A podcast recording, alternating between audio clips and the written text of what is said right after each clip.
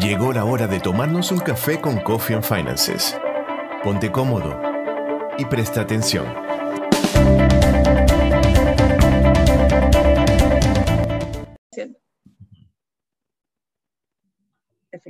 Buenos días, Manny, ¿cómo estás?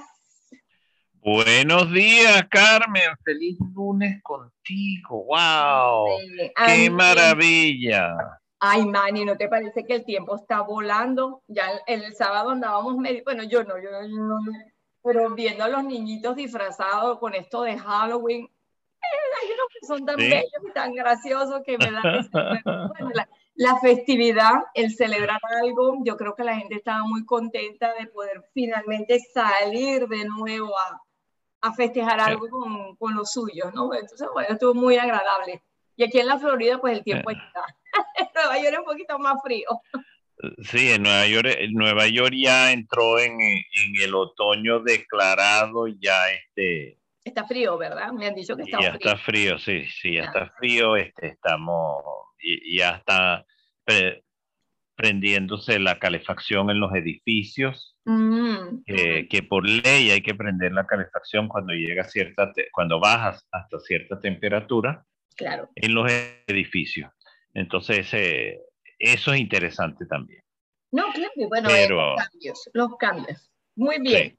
Mani, hoy vamos a tocar un tema que seguramente las personas hoy han oído hablar muchísimo, unos están a favor, otros están en contra. Bueno, hay, opiniones muy diversas, que es normal. Es, para eso estamos en un país donde uno puede expresar sus, sus opiniones, pero como este programa se, se, nos caracteriza en dar los hechos para que la gente pueda tener una mayor base en que apoyar o, no apoyar algo, porque esa es la idea, ¿no? Yo siempre digo a, a, mi gente, bueno, no es que no te guste o sí te guste, pero uno emite una opinión después que ha probado o sabe de cosas.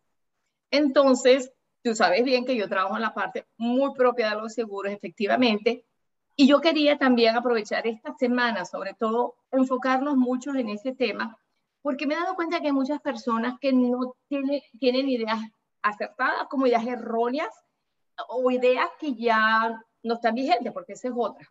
Entonces, Manny, ¿qué es un seguro? ¿De dónde nace este seguro? ok, wow, tremenda pregunta para un coach ah, de vida. Porque este señor es mucho de, él sabe mucho de finanzas, economía, es un versado en, en, toda la materia de la finanza. bueno, gracias. Este, no, yo este, de hecho de los de los seguros hasta, hasta me puse en un momento de mi vida a estudiar las leyes en Venezuela que regulaban los seguros, que establecían qué era lo que hacían. Este, el, ese, el gobierno de ese momento en ese país era muy paternalista y definía los costos, todo, todo lo tenía definido por ley. Y, y, yo me reía porque decía que entonces los costos de los seguros en ese país eran de acuerdo con el, lo que le costaba a la empresa menos este, efectiva, a la que era el fracaso total. Ellos garantizaban que esa empresa podía seguir vigente con los precios que contaba, que costaban sus seguros. El seguro es una cosa medio, medio rara. Entonces me voy a ir a la historia de los primeros seguros. Eran cuando Inglaterra tenía sus armadas navales y todo, eran los buques de Cristóbal Colón, ok, estamos, estamos hablando de... Hace... mucho tiempo, ¿verdad?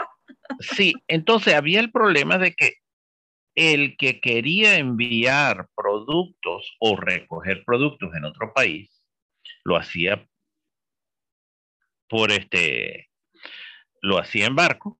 Uh -huh. Había el problema de los piratas, había el problema de los de las tormentas, estamos hablando de que, de que era riesgoso, había un riesgo grande cuando tú tenías un barco. Entonces, un grupo de dueños dijeron un momento, nosotros este, sabemos que más o menos cada mes hay tantos buques que, que se pierden. Ah, que sí, se, se pierde. Se pierde, se pierde la carga. Entonces ellos decidieron poner dinero entre todos y firmar los contratos, un contrato de lo que llamaron seguro. El contrato decía, si, si mi buque, si, si, si se pierde el buque, si se pierde mi carga, yo recibo tanto dinero. Y ellos pagaban entonces según el dinero que estaban asegurando. Claro. Con esa situación, distribuyeron el riesgo entre todos. Lo diluyeron. Lo diluyeron, sí. Es como si tú y yo nos ponemos aquí de socios y entonces decidimos que si hay pérdida por cualquier cosa, nos dividimos ese, esa pérdida.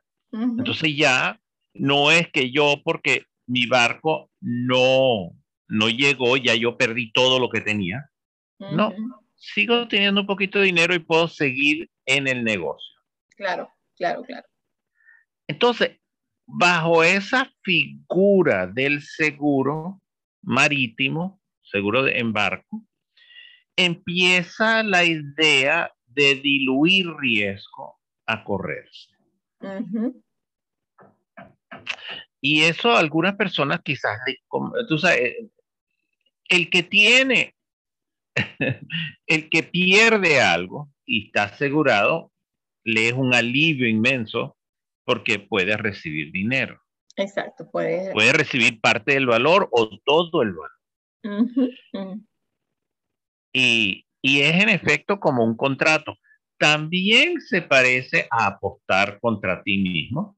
Sí, efectivamente. Que hay gente que lo mira así y dice, ay, pero yo estoy apostando que me va a pasar algo malo. No, no, eh, bueno, es cierto, es una percepción que las personas, algunas personas tienen, es correcto, es así. Sí, porque, porque no lo están mirando como riesgo.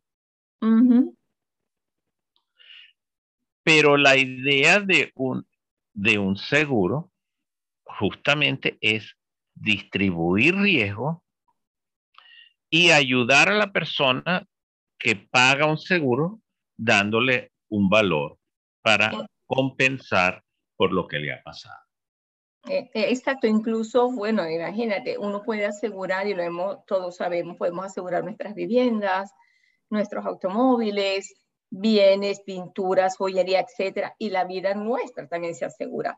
Claro, al asegurar la vida de uno mismo, suena como dices tú, muchas personas no les gusta esa parte, porque lo ven como lo que dices tú, bueno, es como invocar la mala suerte, es como, es como atraer algo malo. Y lo, pero fíjense, oiganlo bien, nosotros no es que suene mercantilista ni financiero ni nada, sino es que de verdad nosotros, sobre todo cuando tenemos familia, que bueno, cuando estamos solos y no estamos, no estamos y ya, no pasó. O sea, aparte de algunos amigos que nos extrañarán, pero pero cuando tenemos una responsabilidad, sobre todo de hijos o nietos o algún ser querido, nuestros padres mismos, porque uno siempre, muchas veces nosotros nos ocupamos de nuestros padres que ya no están en condiciones justamente de, de poder salir a trabajar y nos los ayudamos en los gastos.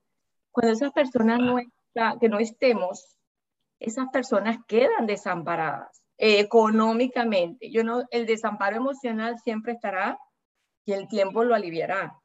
Pero aparte de la parte emocional, pues según el desamparo económico, que es, aún más, más fuerte la pérdida. Sí, el desamparo económico es muy importante, especialmente porque vivimos en una civilización donde todos los años el dinero pierde valor.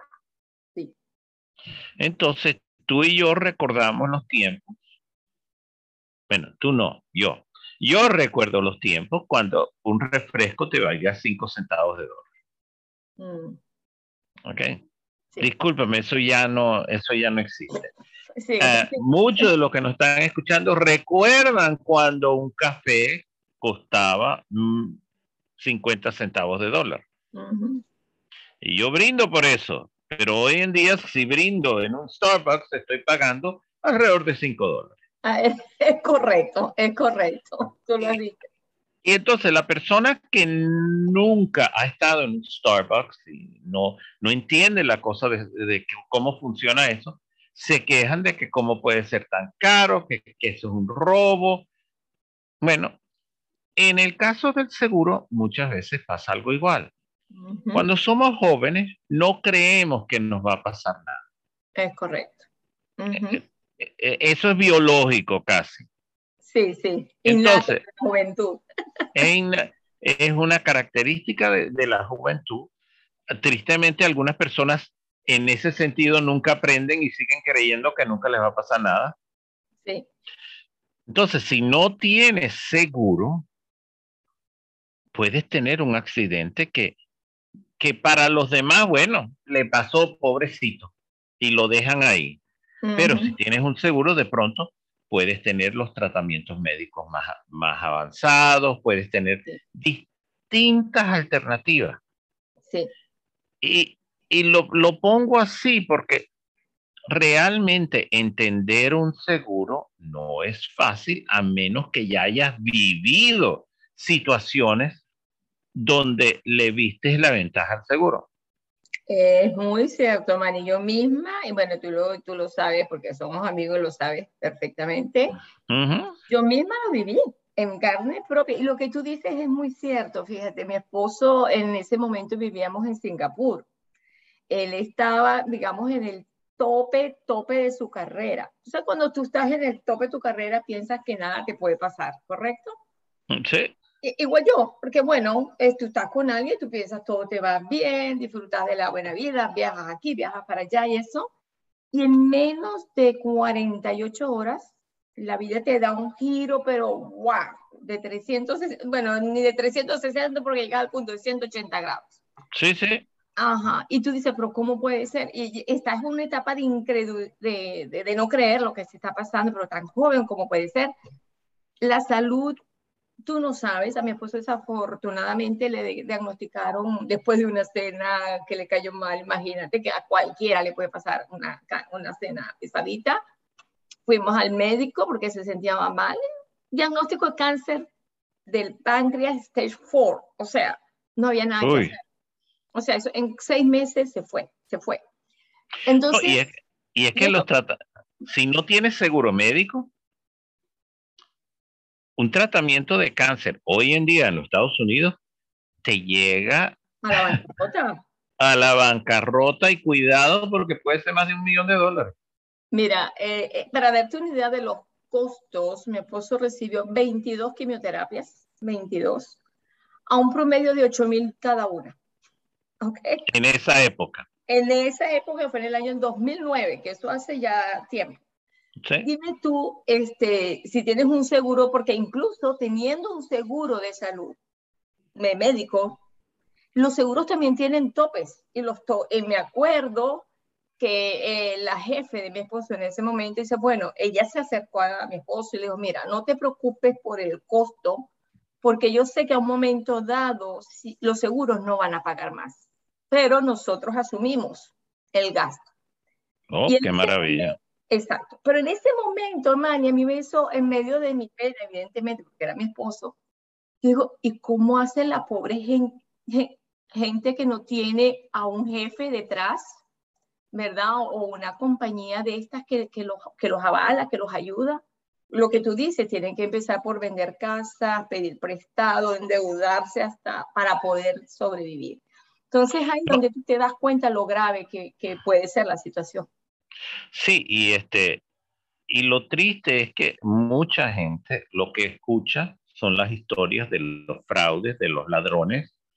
De hecho, algunos de los que están mirando este programa ahorita quizás les han llegado con esas propuestas de que participen en un fraude para ganarse mil, dos mil dólares. No, porque a mí, a mí lo que me sorprende es que las personas no es que reciban mucho dinero, pero participan en un fraude, ya sea de un accidente, un fraude médico, algunas cosas de esas, y, y no entienden que